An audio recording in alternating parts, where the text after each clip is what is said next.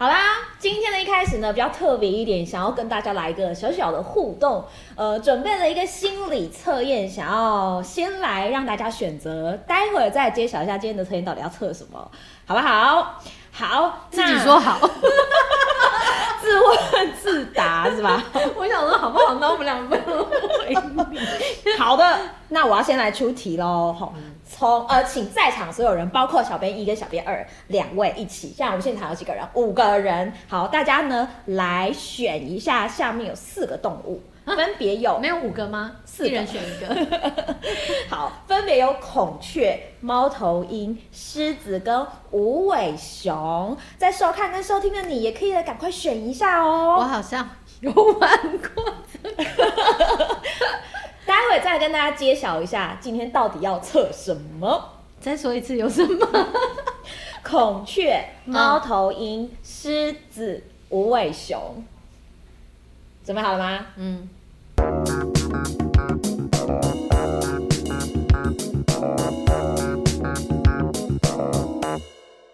那就欢迎大家收听今天的电商放手一搏 测一测。好，要干嘛？好啦，我是电商小白文文，我是电商同盟大鸡 Peggy。今天来了一位，嗯、呃，不晓得从事电商到底有多久时间的 Matty。不要问，这样会不小心算出年年纪。没有，等一下有些历史事件就可以算出年纪了。OK，好，没问题。那呃，我先来问一下大家，就是从刚才的四个动物当中，你们的选择分别是什么？好了，嗯、呃，那头毛大吉 Peggy 先来，我先啊，我先我就选都是鸟类的孔雀，孔雀，对，好，是鸟类。好，那 Matty 选什么呢？我选猫头鹰，我最近很喜欢看猫头鹰的。I G，你是说看到这样转？就是我我看到一个猫头鹰跟一只狗的 I G，他们两个就是每天都会腻在一起，哦、非常的好像很可爱的感觉。嗯，好，好，那小编 A 呢？无尾熊，嗯，我刚才蛮想选无尾熊。无尾熊跟孔雀很难选。哦，小编米呢？无尾熊跟孔雀很难选，一半一半。哈，可以这样？我不晓得。对对对对，好的，那我们先来讲一下狮子，没有人选的 吗？我是选无尾熊哦，你也是无尾熊。对，狮子没有人选，这里只有三只无尾熊。狮子呢，基本上啊，它就是一个属于比较支配型的个性。嗯，对。所以呢，他就是喜欢有权力控制在手上，噔噔噔，嗯、就是喜欢掌握跟支配的感觉。森林之王，对对对对，大家不要想歪哦。还是森林之王吗？他在森林吗？好，有 有谁选？他在孔雀哦？对，孔雀，我啊我啊，两个人，孔雀好。孔雀呢，基本上呢，它就是一个抖 M 的属性。什么？什么？对，为什么？孔雀它有一种特殊的洞察力哦。然后呃，对于一些感受上的东西是比较敏锐的哦。对，而且它是心甘情愿被操控的那一方。为什么？为什么不说它比较漂亮之类的，还开心一点？因为它会你知道开屏。好，那选无尾熊的呢？好，我们两个有两个人，我心里原本也有在犹豫。基本上呢，也是属于抖 M 型的。哎，小编你是两个抖 M 的双抖抖 M 乘二，怎么选都抖 M。对，那基本上呢，就是无尾熊的这一这个呃特性是比较像是，例如说活力充沛啦，热爱自由啦，或者是喜欢打破规范。但是呢，你的规范会配合着主人，可能老板啊，或长官啊，或上司、嗯、等等等。嗯，对。哭了，血泪。好，接下来换 Matty 是什么？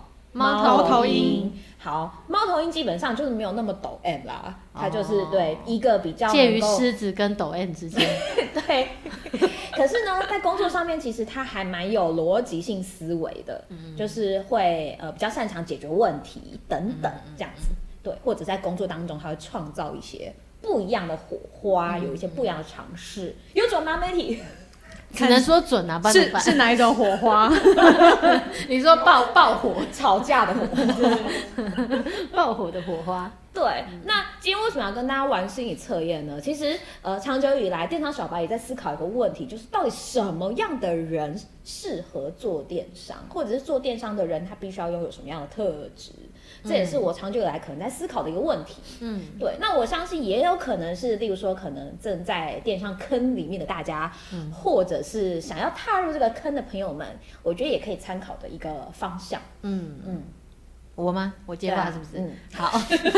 我的稿子好像是没有啦。我我稿子这样想，好，没关系。我自己觉得，呃，电商需要偏全全通全才通才，就是好难哦。呃，除非你自己对于，就是上上个礼拜我没有说嘛，就是电商真的分的可以很细。所以如果你已经很确定、很明确你想要做哪一块，那当然就是专业。如果你是技术面的，那你就是。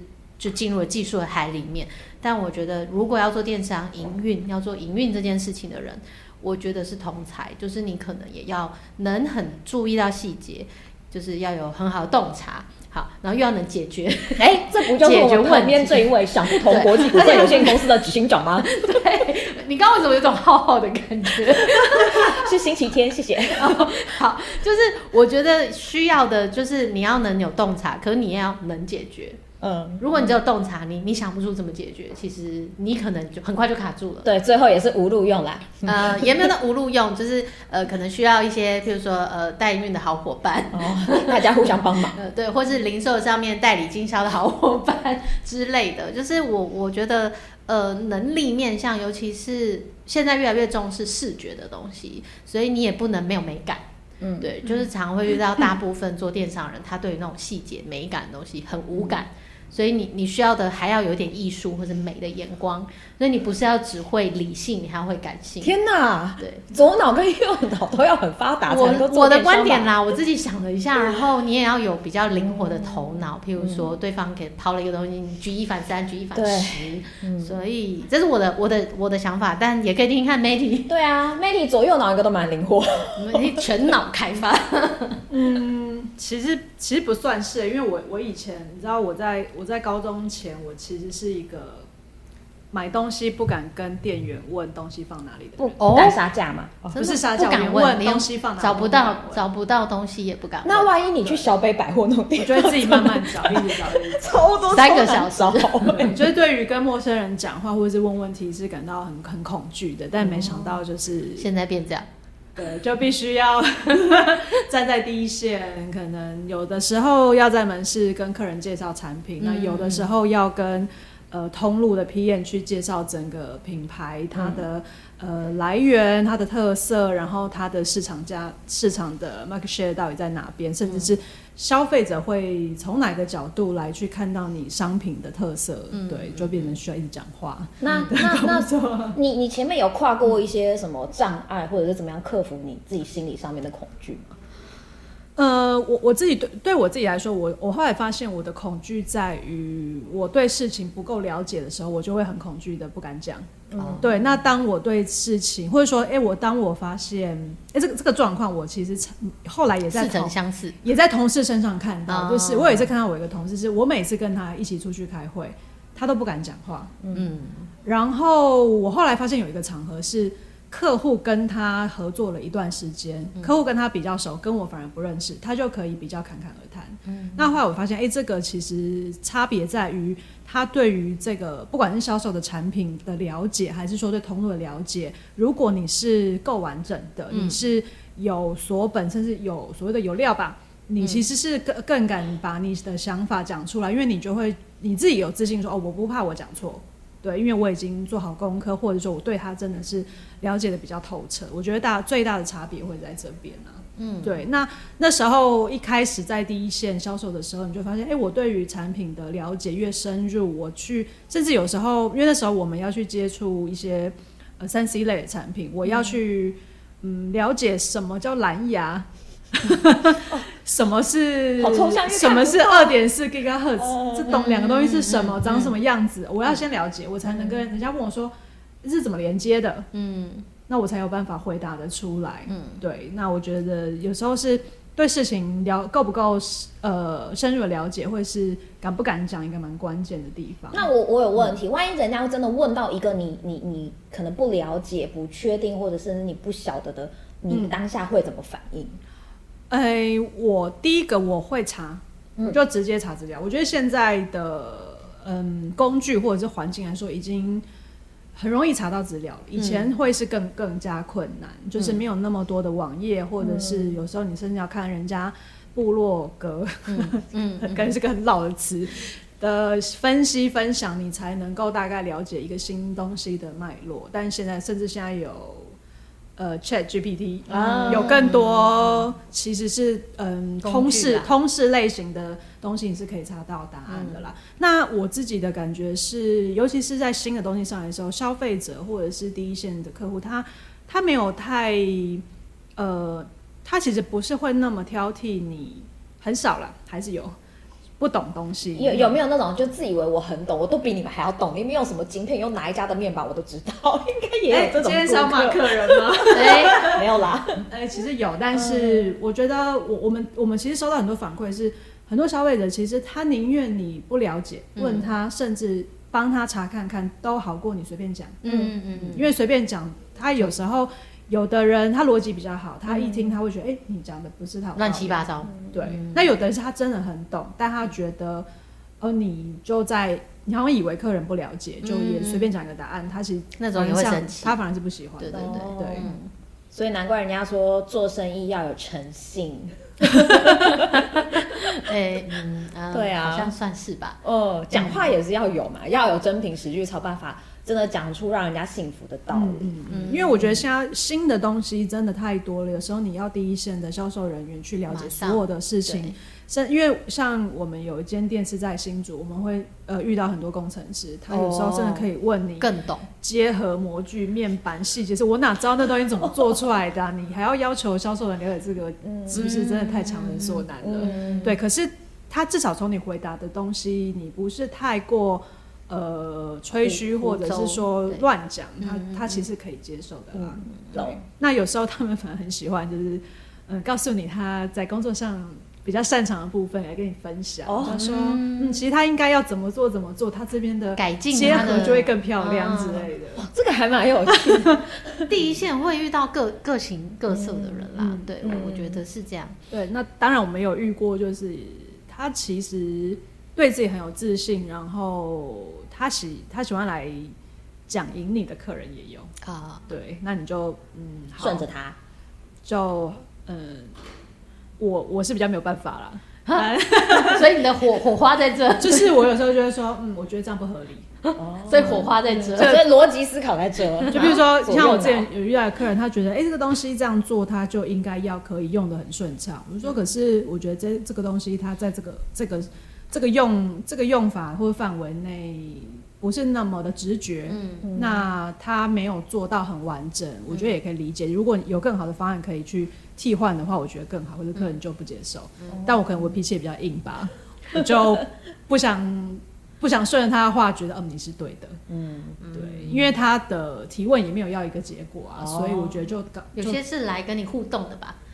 嗯，我不知道哎、欸，他有讲话的对象，有有时候他可能希望每个已经上市的东西都是非常完美的吧，很很难吧？我觉得，对，嗯，还蛮有趣的耶，嗯，对啊，所以感觉起来好像媒体都没有遇到什么我觉得很困难或者是很很需要克服的事情，当然有啊，或者是说怎么进入电商，也是被人家骂过的、啊，怎么怎么怎么开启你的电商之路，嗯、呃。其实，其实我是被金融海啸冲进来的。哦，从原本想要去海里，对，会被浪打上，本来想去当研究员。哦，对，然后那时候就金融海啸相关的行业其实职缺非常非常的少，嗯、然后那刚好因为之前打工是在做零售，所以就开始做零售，嗯、那刚好那时候公司也在发展电商，而且也是。PChome 开始做全面寄仓的时候，嗯，对，所以就加入了团队，开始来做呃电商的营运，嗯，对，就从开始怎么上架、怎么入库开始做起，嗯，这些真的很基本，很基本。但是我也必须说，真的很容易出错。嗯嗯，对啊，像大家可能平常都会知道说，哎呀，小编又搞错价格了，然后就会一堆人疯狂去买。对，这也还蛮常见的嘛，对不对？但但这就不行。对，也会变错价。然后那时候我觉得最大的挑战大概是，呃，也可能是现在新进到电商开始做营运的呃伙伴最常遇到问题就是怎么，像我们上一集有讲到怎么跟 PM 沟通，因为那时候你根本就是一个社会新鲜人，嗯、对，你连怎么讲话或者是应对进退都还没有抓到那个节奏，嗯、那有时候你面对不同呃职称跟位阶的人，到底该用什么态度，也觉得很两难。嗯，那。那是一个很奇妙的时代，就是什么时候要硬，什么时候要软，真的很难控制，不好拿捏。那我我会说，那是一个很奇妙的时代，是，嗯，他所有人都很年轻，嗯嗯，你我面对到的那时候，我大概呃二十四岁，要自己，要该自爆，对，就是刚毕业嘛，然后就是多多多念两年书再出来工作这样子，然后。呃，可能我的窗口企划大概都是二十五岁上下，很对，对。然后年长一点有经验的 PM，顶多三十出头，嗯，对，全部都还蛮年轻。然后那个二十五岁的妹妹，她可能跟你一样大，甚至比你小，她就会要价格要不到，然后她就会很直接跟你说：“你们老板是不是没有把我们家放在眼里？”啊，对，还蛮常讲这种话。然后是不是就不要这个业绩？我想说，哇塞，妹妹讲话这么直接，嗯，那我需要跟你老板通个电话吗？他说，哇塞，你跟他说我就是老板，老板你说，吓死。然后我就，我就那时候觉得，嗯，真是失礼啊。然后后来想想，觉得，哦，你真的蛮有种的。嗯，我觉得那个时代要有一点这样勇气，虽然好像会得罪人，可是你不这样子冲，你会错过很多机会。哦，对，那刚好那个位阶，或者是他在那时候的角色。也有一点本钱可以这样子啦，嗯、因为大家抢着跟他合作。嗯，对，这算是电商时代的红利嘛？嗯，红利嘛，就是一个拓荒时期。对，因为因为也有人在那个时段是觉得，呃，或者说不认同平台要走的方向，嗯、然后就不做了。因为那时候我们也有很多同业觉得，电商真的能做吗？我放那么多货去你家，然后他就放弃这一块，所以他就没有。呃，经历过整个 PC 大幅成长起飞的那段时间，嗯，嗯。哇，听起来真的很有历史，就想说，哎、欸，算了，不要讲人家坏话好了，反正现在应该已经不 不在这个业界了。哦嗯嗯，这个人就是这个这个窗口，他后来他其实他其实他升的蛮快的，他很、嗯、他在两年后他就接 PN 啦，嗯，对，嗯嗯、然后他的管别确实业绩成长的很快，然后。他对于很多事情的观念都抓得很紧，只是他很就是比较 aggressive，你会觉得哎、欸，好直接哦。嗯。因为相对我遇到比较是，我我那时候我觉得很妙，我很喜欢跟成品的窗口聊天聊天跟合作，嗯、因为他们每个人都好有气质。哦。原来就是就是企业的企业文化，企业文化也会影响，就是在里面每个工作的人。嗯，那那时候我接触的是采购的，他们呃文具采购的窗口，然后就是他跟你面谈讲话，他跟你写信通电话，他讲话的用词用句。就是读书人的样子，嗯、就是不会出现。你没有把我放在眼里吗？这种这种词句是不会出现的。嗯，对。虽然他跟你要很深的毛利，但是他会用一个很温柔、很客气的，无法拒绝他。哎、欸，脑袋清楚还是会拒绝他。对对对。但是至少你这样讲起来，你会心情上比较好一点。懂。嗯嗯。因为的确有时候沟通完，呃，情绪上面都很需要被安抚，是吗？有这么严重？没有啦，就是不管是对方的情绪，或者是我自己的情绪，有时候会有点对，不管是好的或不好的，嗯，都会需要稍微冷静一下。再想想，有这么严重？好哦，好。不会，你就遇到十个这样，你就习惯。然后好吧，他们就都对他们真的就是都这样。你不要往心里去。我我可以理解，因为大家都很急，也想要做业绩，也想要达标，就是我觉得就是大家的共同目标。嗯，对，所以我觉得就是也没有什么，他只是在做他的工作，我也只是在做我的工作。That's all，这样子。对啊，对啊，对啊。其实大大致上是这样啦。嗯嗯。那我我我觉得刚刚 Mandy 讲到的那个那个年纪啦，不知道怎么应对，然后不知道老板心里在想什么，因为确实我我我遇到的老板大部分不会跟你讲的很明确，他想要你做到的事情，嗯、就是他只是会跟你说，好，这件事情就交给你了，但但是他他内心一定有个期待，有有一些老板你可能一直跟他。互动去问你，大概可以可以掌握到一个一个样貌。那有些老板是不会说的，他就是就是去去问这样。所以那个年纪在跟平台互动的时候，我觉得真的会有一点点呃一开始啊抓不到该怎么办？对。但但久了真的会觉得哦，反正有些人他就是这样，就他有时候不是你你的问题，就这个人本来就这样。像那时候刚刚你讲成品嘛，嗯，然后那时候会对大致通。有读书人的气息。今天好多公司的名称出现，我们需要小影。你看我讲名字的都是好事哦。OK，嗯、没有，就是他们比较急躁一点点，嗯、是积极。呃，急，我我觉得跟公司文化都也有相关啦，嗯、所以他们会比较急躁一点，而且呃没有耐心，嗯，是没有耐心的，然后甚至有点像。现在的比较大的几个平台，你就会遇到，其实你你带着一个比较完整的提案给他了，他还是会觉得哦，这没有什么好谈的，你你就给我 banner，你就上架吧，就这样没了。就是即便你跟他说，哎，我其实已经争取到很好赠品或什么，他都会觉得我们现在就上，我会帮你放 banner 啦，然后卖不卖什么的，就跟我可能没有什么相关。那那这样是不是就有一点就是热脸贴冷屁股的感觉？还好，我那时候就觉得。没关系，那个东西好，其实是货的消费者他他会去买，嗯，对。那当这个东西卖起来缺货的时候，就他要来找我的时候了，所 以这才是重点嘛，是不是？没有，因为呃，应该这样说，你自己当消费者的时候，你想不想要买单这个这个活动案，嗯、它也还蛮重要。就是、嗯、呃，Matty 刚刚有讲到嘛，在门市你你可能要切换一下消费者。他比较怎么去认识你的商品，跟怎么去看待你的你的东西，跟你的价格，或是你的活动。那有时候其实是那个活动，有时候消费者还在考虑，诶，他他对于这个赠品，他还有一些呃犹豫的时候，在现场是可以给他一个临门一脚，因为可以观察他到底在哪里卡住，可是线上不行。所以你要真的很有把握，就是你今天给的这个方案跟这个商品跟对应到的人，他基本上他很容易就是啊，就是买单。对，但我我觉得这个呃也都需要时间啦，嗯、所以对于呃刚进到电商领域的的人来说，这个这个磨练一定会经，他一定会经过，嗯、对对，他一定会经过过程。对，我现在在经历那个过程，很好啊，就是就是一定是会有这个过程。对，现在都觉得哦，办公室冷气好强哦，什么意？那边吗？对啊，但是因为我自己觉得，像 Matty，不管你是在就是线下做零售，嗯、或者是线上做零售。我我每次听到人开会的时候什么什么，你都一定会去在意一个是就是数字啊，嗯、或者是甚至毛利的这一块。嗯，那如果数学真的很烂很烂，嗯 的话，我我能做电商吗？数学很烂不代表你没有数字观念哦。对，因为我数学也很烂，不不瞒大家说，那个什么以前那个什么怎么测？那个、那个哦，那个已经忘光光了，什么什么口，那个完全已经不知道在干嘛。学测的的的数学，我就得四级分，就是这么烂。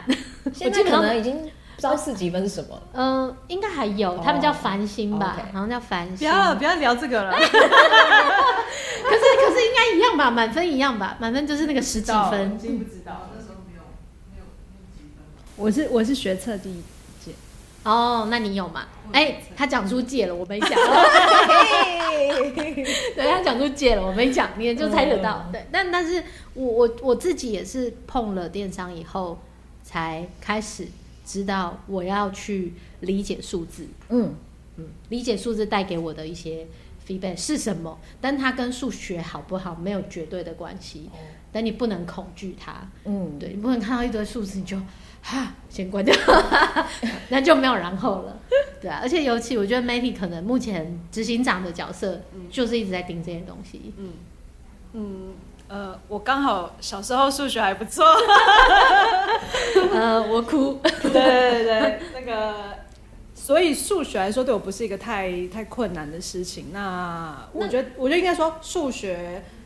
不差的人在做零售、嗯、做电商的时候，会你会你会比较快进入状况，嗯、至少你知道数字怎么算出来的。嗯、可是这个数字的意义是什么？跟它会它的连带的关系，嗯、它彼此的交错关系，其实还是必须回到这整个产品结构，还有整个销销售的模式会碰到哪一个环节？嗯、呃，从采购到销售到售后。出货、客服这些，它都是环环相扣的。嗯、那甚至我们今天稍早在开会讲到一件事情是，有时候我特价品做的少，我的毛利不一定会成长，嗯、因为我的正价品也卖太少了，嗯、它撑不起整个呃品牌在这段时间的毛利率。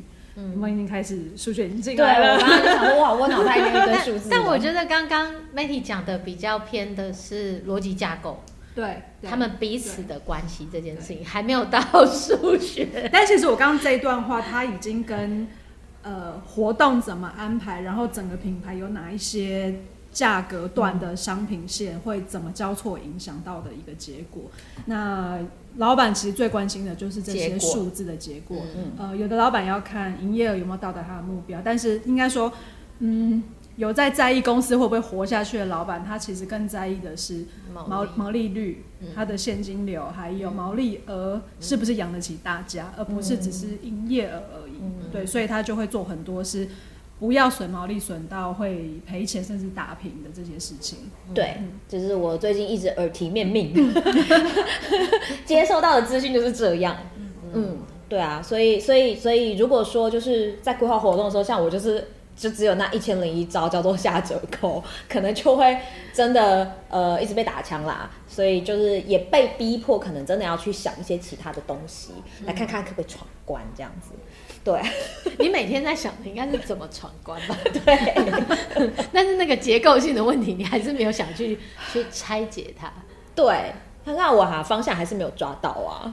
嗯，因为你你还是得面对那个原始的结构性这个问题，先去理解那个脉络，你给老板的提案才他他就会知道哦，你有看懂，你有想这后面的东西，嗯，而不是只有凭感觉，对，或是就是喜好。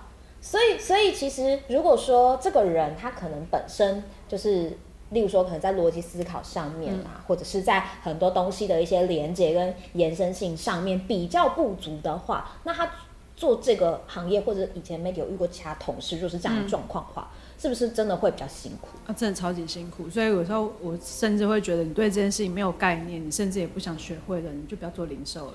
那、嗯、老板会很痛苦，嗯、我觉得老板很可怜。嗯、对，那因为这件事情，其实就像呃，可能我们常讲的，呃，有的时候在不同部门、在跨部门在讨论事情的时候，嗯、可能我们最常会觉得，哎、欸，行销部门或者企划部门的同事对于嗯，数字它其实是比较没有感觉的，但是我们在做整包企划的活动下去的时候，这件事它其实是非常重要。嗯，对，如果它你譬如说你行销要做的案型花的钱太多，可是后面我收单接到的东西是没有办法 cover 这些费用的话，那这个算是一个成功的呃行销活动吗？因为尤其是比较小型的企业，不是大的精品或是品牌，这件事情它其实是。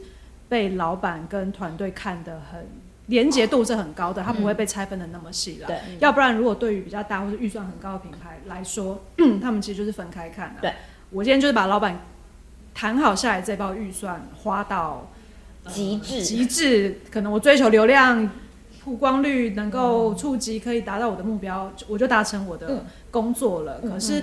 比较小型规模，大家还是会看转化，还是会看你这包预算能不能在后面一季或者甚至下半年度，我带来的营收是达到我的期望的。嗯嗯嗯，嗯没错没错。但呃，因为像除了刚刚提到的一些可能比较数字面的分析或者是观察等等，嗯嗯、呃，像 Matty 自己也遇过非常多的商品，然后。我自己觉得，在接触商品的时候，要去假想这个商品可能有谁会需要它，或者是有谁会来买它这件事情的过程，其实是不容易的。嗯，我自己跟同事，或者甚至我有时候跟通路的采购们在开会，嗯、我常常会有一个感觉是，很多人都没有做最基本的搜寻工作，然后他就来讨论。嗯。嗯就是他根本没看这个东西到底在干嘛，嗯，或者是他相关的竞品，甚至是有没有人写过这个商品类型的呃比较，嗯，那他就想坐下来讨论，这根本没有东西可以讨论啊，嗯嗯嗯，对，那我我可以举一个例子，就是像那时候我们这几年做阅读器做的还不错，那也成长的蛮好的。其实，呃，老板开始说要做的时候，我前面挣扎了两个月，因为你。那个那个是一个很妙的，这是一个全新的全新的东西。然后你问你身边所有的朋友，没有人在用，每一个人都跟你说没有人在买，谁要买？谁要买？谁看书啊？我觉得谁看书还好，但是谁要买？我觉得那个氛围比较是谁要买。对，那这时候如果你的 search 就停在这个，你是不是就觉得这个东西就完蛋了？对。但是事情不是这样的，因为你根本没有问对人，你就是问一群根本就不会会买或不会看书的人。或我觉得应该是可能搞不好他不是不会买，而是他不知道有多好。嗯对，然后后来我们，我我我通常呢做一个新的东西，我都会培养，我都会先储值一下。储值是什么意思？就是储值一下，譬如说我我后来我第二个，我不是说我挣扎两个月嘛，嗯、我第二个月我就去下单买了一台机器。哦，对，我就跟原厂下单，然后就开了一个天猫的卖场，我就把它买进台湾，然后我就开始用它。嗯，然后你真的拿到它的时候，你才真的要面对，嗯，好，我要开始做这个东西了。嗯，因为你都没有拿到，或者说你也不去看看有哪边有哪些社团，或者说已经在台湾开始做的品牌在做什么事情的时候。你不会去抓到那个客人到底在哪边，嗯，对，所以我我自己上到到后来，我们在 training 新的同事的时候，也会有这个感觉，他也需要一段时间，他才有办法去呃掌握到说，哦，好，他的客群到底在哪里，嗯，这些客人在想什么，因为他跟我们过去呃销售东西是截然不同的使用者跟消费、嗯、消费族群。嗯、那后来到我在面对呃提我提案给 PM 甚至采购来看这个商品的时候。我也要洗脑他们，对，线下卖的很不错，对，因为他们一开始大部分的平台都是看平板的 PM 下来看这条线，然后他们就是很快就掉到价格跟规格里面去了，懂？因为三 C 产品真的很容易被这样比价，对，可是用户根本看不懂规格，哦。呃，是啊，你看你上次买笔电的时候，就就是会觉得啊，这这到底在讲什么？没有，我就是坚持我一定要 i7，不考虑。我还有研究一下我的显卡还要分开，你可以独立显卡，你可以 N two 啊，考虑 M2。预算有限，没有办法。对，所以我还是有去稍微做点研究。例如说，我就是不要 AMD 的，我就是要 Intel 的，类似这样。你还算认真的消费者。是，我是，而且我还要有几个 port 啊什么之类的。哦，那这些要观察。那真的很认真。对，所以我觉得就是前期这些资料的时候，有时候你不一定真的要花钱去买一台机器才可以懂它，但是起码要 Google 一下吧。OK，对。对，真的要有比较具体的概念。对你，你起码花一个小时或一个半小时，好好的来看这个议题，有哪一些讨论串，有哪一些人写的很完整的文章，你可以看看看一下人家在干什么。那我觉得这时候再进行讨论，你会比较，你也会比较抓得出那个感觉，比较说得出，比较知道自己要讨论什么事情。嗯嗯，嗯我自己我自己觉得啊，因为我们我们这一集什么电商甘苦谈啊，嗯。诶、欸，因为接下来会有更多的肝 要毕业了，双关吗？对对对对，应该是吧，这应该是你的小巧思吧？你看我有给到，对，接下来有更多新鲜的肝要要投入就业市场，然后就像我上一集说的，我觉得电商的工作很像。十多年前的行网络行销这个工作，每个人都觉得，哎、欸，我想要做电商的工作，但是是什么他讲不出来。对，所以刚刚其实 Mandy 讲到一种是你一定会经历过那个痛苦的过程，嗯、跟你不知道自己该怎么办，或甚至你不知道你在干嘛。对，但但这个这个阶段你要想办法让自己就是缩短。那怎么缩短？一种你就是要做功课，嗯，对，你要想办法去认识你接手的品牌、你接手的商品，跟你可能的客人会发生的问题。然后我自己觉得比较比较重要，应该就是呃不断学习的这种心态吧。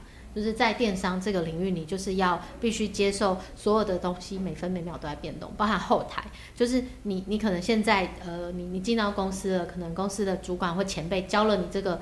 虾皮的后台怎么用？虾皮后台就是一天到晚在更新，嗯，所以你不能就是那个心态，你不能是哎，之前你明明就教我这样用，然后你又跑回去问交接的前辈说，前辈，那你之前教我这东西现在不见了。呃，对，请你自己去研究，嗯、因为因为所有的系统，就你的手机是不是就会帮你更新你的你的韧体？所以大家一定要有这个观念，不然你在电商里你也会很痛苦。嗯、就是你会可能一直觉得别人教你的东西怎么不一样了？嗯，但这个世界就是这样，每天都不一样，每天都不一样，所以你要接受这件事情。包含你广告成效昨天很好，今天怎么就不好了？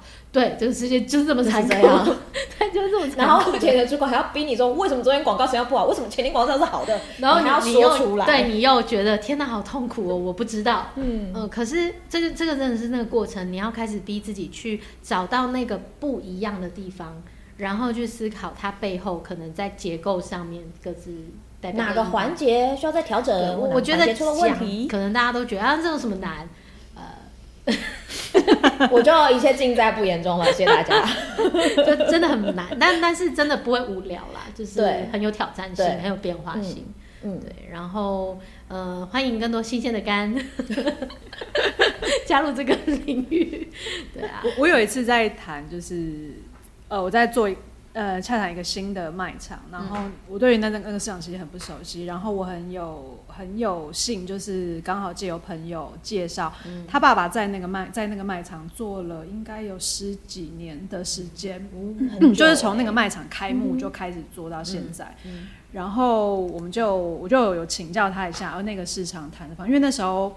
呃，我就只说他在南部，所以我刚下到南部去的时候，我觉得甚至跟楼管合作的方式都很不一样。哦、对，就是南部一点点嗯，台北比较喜欢，就是比较习惯，就是呃，比每一件事情都先讲的很清楚，那、哦、你要自己照顾好自己，所以你要上工前你要把事情搞清楚。那、哦、南部比较有趣是，他们觉得临柜的协助跟帮忙是。和乐融融，嗯，是一种社会氛围。OK，对，互助会，互助会，对对对对对对对。所以楼管是不会管你的，他就是见你不会打收银机，他就叫隔壁的教你。啊，隔壁也不会推，他也不会说，哎，不干他的事，因为他可能当初进来也是隔壁的姐姐教他的这样子。对，所以那个好温馨哦，就那个做法很不一样，但是北。北，因为那时候我们是带我带北部同事先下去支援，然后我们两个就傻眼，想说天哪，没有人教我们打收音机，我们今天要怎么收银啊？然后隔壁的姐姐就来教。对对对，大概是这个差别。然后那时候我就问了前，这就是这个前辈一些，呃，这个市场会面临到这些，甚至那时候我我想要谈一个新的位置，可是楼管一开始没有给我想要的位置。那我觉得他给了我一个观念，或者说一个想法，我觉得蛮有趣的。他就说。嗯、呃，你就是至少可以面对一些你觉得可能在现阶段给你一些呃小鞋子穿的体验，什么意思？小鞋子就是你觉得他好像对你不是太友善，或者是好像在为难你，或者不会容易沟通的这些、嗯、这些这些对象。他说有时候，呃，第一个你不要每次找人家全部都讲公司，嗯嗯，你可能这这是实体啊，当然电商它的步调不一样，它可能比重放差一点。他说。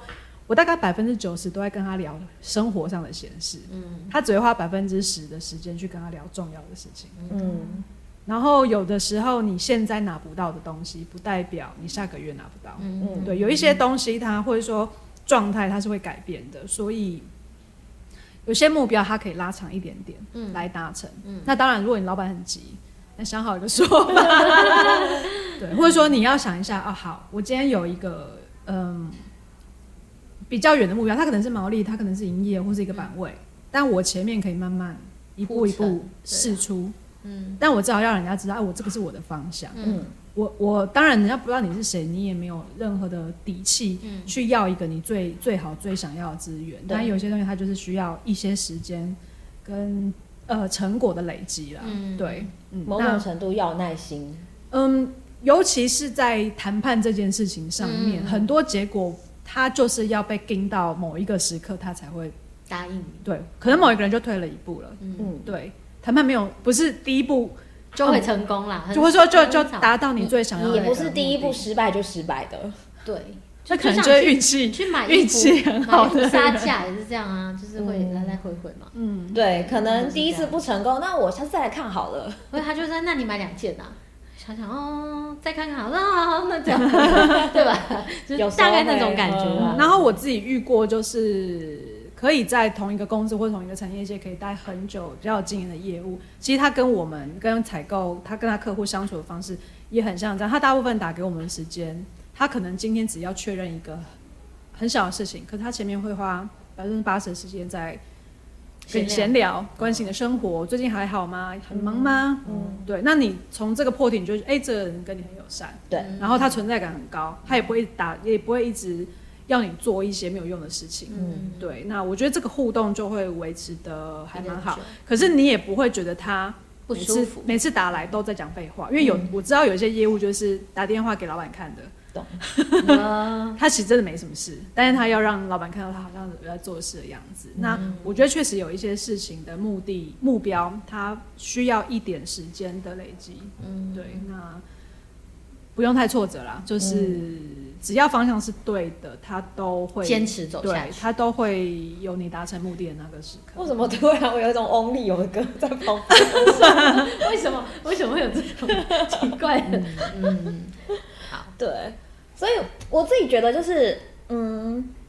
有时候可能我们不一定是做电商啊，就是可能就是在工作当中会遇到一些迷惘的状态。嗯、那如果可以有机会像呃媒体这样的主管跟他好好的聊一聊，嗯、也许对于就是大家在工作上面的方向啦，或者是呃要做哪些事情会更明确、更好继续摸索下去。嗯、因为坦白说，就是，前进啊，继续前进啊。因为主管也不会告诉你说啊，你就这样这样这样那样那样，他不会真的跟你讲很明确的。主管有很多种，所以你不能要求你遇到你想要的主管。嗯，对，你只能想办法的去跟你的主管。互动跟从他之中又学到一些新的东西，嗯、每个主管都一定有新的东西让你学，对，所以但是这个前提是你还是要好好计划好你要做什么事情，不是说哎、欸、好，那我就放置它，放置它，等它有一天，no no no no，你还是要你一定要往那个方向前、呃。像譬如说好，我们就讲一个最简单规划活动，嗯、我可能在规划一个月的铺底活动之后，我大概都要酝酿一下心情。我可能要花半天的时间，先去想我主题要做什么，然后我会一直看每一个我要做的品牌，它过去三个月的业绩、现在的库存，跟我想要达到的目标。那你要把这些数数字一直兜来兜去、兜来兜去，然后想好好接下来我今这个月要做什么，我下个月要做什么。也许有些东西我这个月要做，它没有。条件让我做，但是他可能那个条件下个月就出现了。OK，对，所以其实有时候老板也会要求我们做年度的计划，这件事情其实真的非常有帮助啊。你至少你计划可以一直拿出来看，哎，我上个月掉了，时候想的，对，跟实际我怎么我那时候会为什么会想这个方向跟规划呢？那好，到了年终了，我执行的程度到底到哪边？那也许下半年这个机会就出现了，让我可以补到我上半年没有办法达成的地方。嗯、那这些东西其实真的要花时间，第一个要花时间看资料，第二个要花时间去想，然后你要甚至你要做一点小模拟是，是好，我这样做结果是我要的吗？会不会方向错误？嗯，因为很多时候真的超容易走偏，就是你想做的跟你想的不一样，不是，就是呃根本目的都想错了。Okay. 对对对对对，常常蛮多目，嗯，应该说。常常百分之八十可能目的一开始就错了。对，我主管常说目的不明确。对，然后再接下来，呃，好不容易目的正确了，你的下一个东西跟你的目的没有回扣，哦，这也是百分之八十 很常见的状态。嗯嗯。好，我觉得今天媒体的甘苦谈也带到了一些。呃，不是只有那种刚刚毕业的新鲜人会遇到的问题啦，嗯、然后也是一个心路历程对的分享，对一个经验的大集，里面还有一些鸡汤。呃，很补有，有吗？好吧，但是但是我觉得每一个人在你当下，如果你是认真努力的，你一定会得到回报。嗯，对，只是 maybe 不是现在，所以不要那种很急的。我现在我现在打完这个电话，我就要得到这个这个东西。嗯，对，它确实需要一点时间，但只要你是用心努力在做一件事情，我觉得啦，就是冥冥之中那个东西你，你你突然有一年你回头看的时候啊，感谢当时的自己。对、嗯、我自己觉得是这样啦，好，嗯，跟大家分享，好，欢迎新鲜的肝加入电商，欢迎大家。我听完觉得电商这产业好可怕，这产业确实蛮累的，哎、欸，可是我必须说，我觉得是抖，真的是抖，哎，哪有一个工作不累的？对，没有一个工作不累，但我觉得地方不一样。我觉得电商会做电商人好像真的偏抖，所以结论就是我们现在在座都抖 M 就对了。我觉得媒体刚刚可能心里也想要选个什么无尾熊之类只是想说，最近刚好是在看猫头鹰，不然选猫所以不然选猫头鹰好了。所以不按牌理出牌也是一招嘛，对不对？嗯，是是是。那我等一下要请媒体帮我看一下数字。哦，好啊。对，他现在好像他现在好像急着，还有等下还有不行，我一定要有五分钟时间，一定要帮我看一下数字。总而言之呢，就希望大家可以持续的收听电商放手一搏，请你就是关注、按赞、开启小铃铛，对，没错我们，没错，嗯，对。如果你喜欢这一集电商干股谈的话呢，呃，请下面留言告诉我们，我们可以找更多的人来甘苦甘苦谈。对，好的，好的，OK，谢谢大家收听，谢谢，谢谢拜拜，拜拜。